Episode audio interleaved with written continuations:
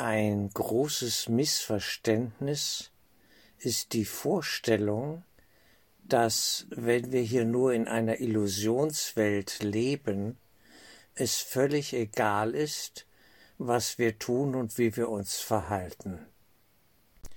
Zunächst einmal müssen wir sehen, wir halten ja das, was wir hier als Illusionswelt bezeichnen, also unser Leben in der Welt und auf dieser Erde, prinzipiell für wirklich.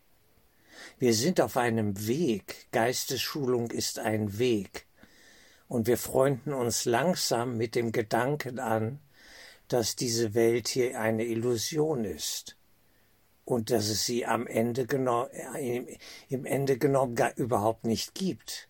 Sie ist gar nicht da. Und da liegt die Schwierigkeit. Wir halten sie ja doch immer wieder für wirklich. Wir verhalten uns ja auch entsprechend und haben Sorgen um unser Überleben, um unsere Existenz oder was auch immer. Allein daran sieht man ja schon, dass wir sie für wirklich halten.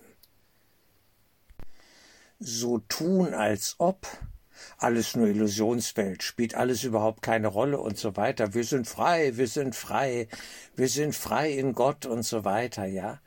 Das ist oftmals ein so tun, als ob man redet sich das schön, man lügt sich in die eigene Tasche. Das nützt uns nichts.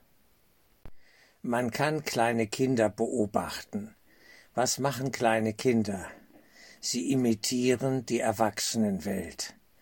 Da gibt es Spielzeugtelefone, so aus Plastik und dann nehmen die den Hörer ab oder heute sind das Spielzeug-Handys, die aber keine wirklichen Handys sind. Und dann tun die so, ach, es hat gerade geklingelt, jetzt nehme ich mal den Hörer ab und äh, spreche mal, ja, hallo, hallo, ja, wie geht es denn? Und dann imitieren die ein Gespräch mit einem scheinbar anderen, den es aber überhaupt nicht gibt, den gibt's nur in ihrer Fantasie eines soll eine Analogie sein auf das, ja, wenn wir so tun, als ob, als ob es eine geistige Welt gäbe und wir tun so, als würden wir, ja, mit ihr sprechen. Die Verbindung muss am Ende wirklich hergestellt werden. Das ist ein Weg dahin.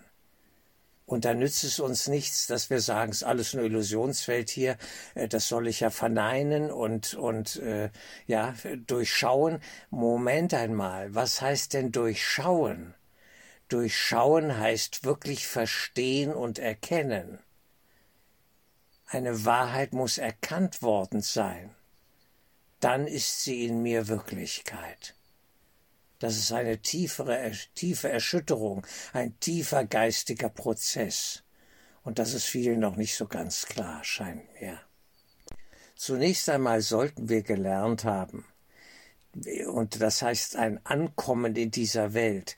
Wir sollten gelernt haben, dass wir hier nicht frei von den Folgen unseres Handelns sind. Wenn ich Verkehrsregeln übertrete und bei Rot über die Ampel fahre, dann hat das Konsequenzen, vielleicht sogar schreckliche, nicht nur für mich, sondern auch für andere. Und ich äh, fahre jemanden da ja tot und befördere ihn ins Jenseits. Das hat eben schon Konsequenzen. Es ist zwar alles ein Traumgeschehen, das kann man per se sagen, aber es hat Konsequenzen innerhalb des Traumgeschehens. Und da, wo wir im Bewusstsein gefangen sind, da sind wir.